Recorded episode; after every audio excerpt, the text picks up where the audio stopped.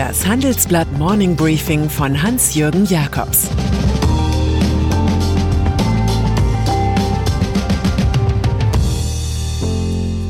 Guten Morgen allerseits. Heute ist Montag, der 31. August.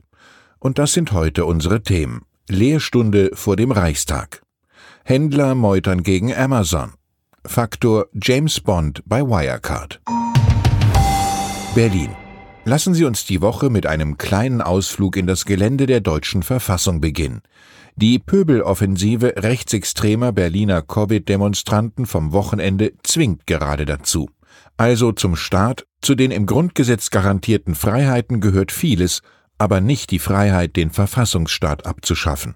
Im Artikel 20 Absatz 4 1968 eingefügt, heißt es ausdrücklich, alle Deutschen hätten gegen Feinde der parlamentarischen Demokratie sowie des sozialen und föderalen Rechtsstaats das Recht zum Widerstand, wenn andere Hilfe nicht möglich ist. Artikel 5 sichert allgemeine Meinungsfreiheit zu, fügt aber auch an, dass diese Rechte zum Beispiel ihre Schranken fänden in den Vorschriften der allgemeinen Gesetze. Eine Ewigkeitsklausel des Artikels 79 Absatz 3 gibt eine Bestandsgarantie für verfassungspolitische Grundsatzentscheidungen.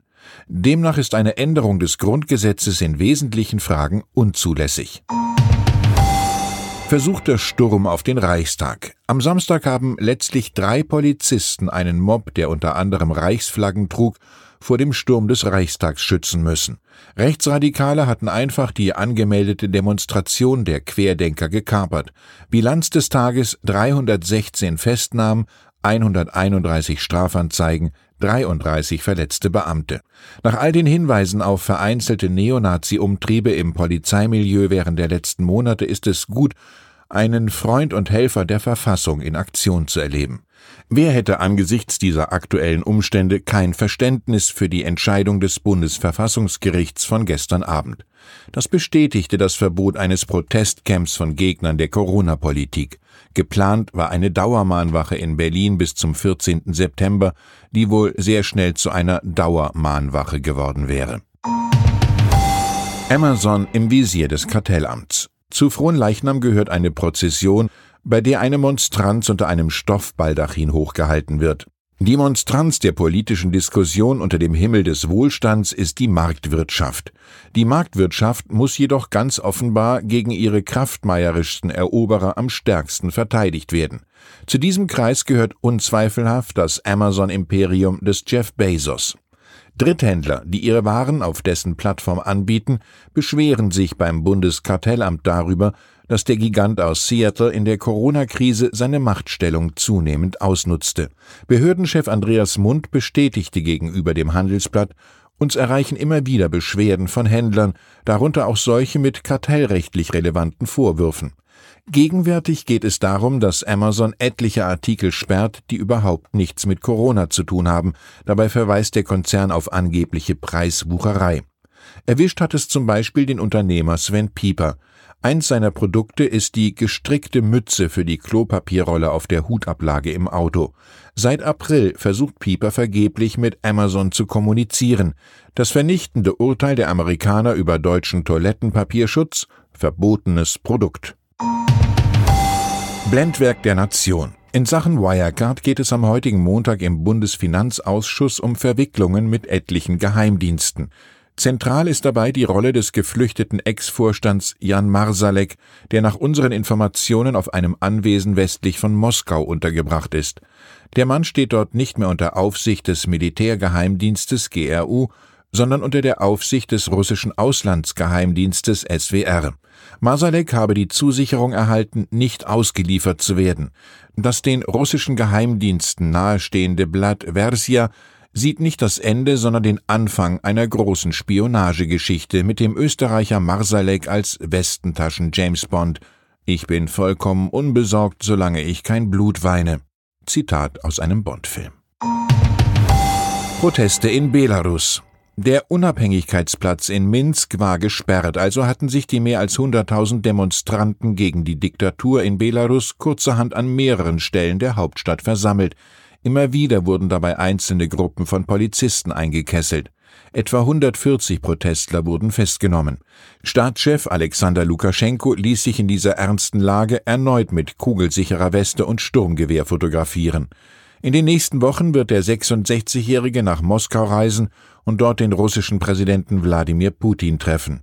Putin lässt gerade eine Reservetruppe aus Polizisten, Militärs und Geheimdienstlern entstehen.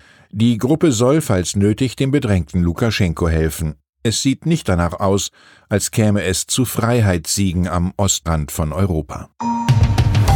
Erneut ein Toter bei Protesten in den USA. Der US-Wahlkampf zwischen Fans und Gegnern des Präsidenten Donald Trump ist eine Sache auf Leben und Tod geworden. Bei Demonstrationen in Portland im Bundesstaat Oregon ist ein Mann erschossen worden. Nach ersten Informationen gehörte er einer rechten Gruppierung namens Patriot Prayer an. Er soll Trump regelrecht verehrt haben. Vorige Woche wiederum hatte ein Mitglied einer rechtsgerichteten Bürgerwehr zwei Familienväter in der US-Stadt Kenosha im Bundesstaat Wisconsin erschossen. Die beiden Opfer waren vor Ort, um gegen Trumps Politik zu protestieren. Sowohl Trump als auch sein Kontrahent Joe Biden wollen sich mit Statements zu solchen Krawallen so oft wie möglich einbringen. Der Faktor Gewalt könnte diese Wahl entscheiden. Aus der Kunstwelt. Und dann ist da noch Ivan Wirth. Er ist weltweit einer der größten und einflussreichsten Galeristen. Der vierfache Schweizer Familienvater hat sich lange mit meiner Kollegin Susanne Schreiber unterhalten. Seine Firma Hauser und Wirth hat zehn Galerien in Europa, Asien und den USA, ein Verlagshaus und sogar eine britische Farm für Kunst und Biogemüse. Allein die Farm hat seit dem Jahr 2005 750.000 Menschen angelockt. Auf der Baleareninsel Menorca entsteht derzeit in einem restaurierten historischen Militärkrankenhaus ein weiteres Kunstzentrum. Wirths sympathische Philosophie Kunst wollen wir durchaus gerne verkaufen, aber auch mit allen teilen. Ich wünsche Ihnen einen guten Start in die Woche, happier than the morning sun, wie ein Werk des Musikers Stevie Wonder und des deutschen Künstlers Blinky Palermo heißt. Es grüßt Sie herzlich Hans-Jürgen Jakobs.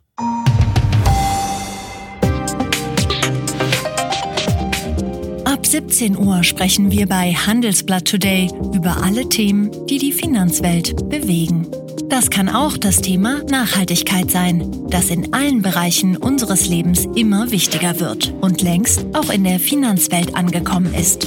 Denn immer mehr Anleger achten bei ihren Investments auf Nachhaltigkeit und stellen höhere Anforderungen an Unternehmen.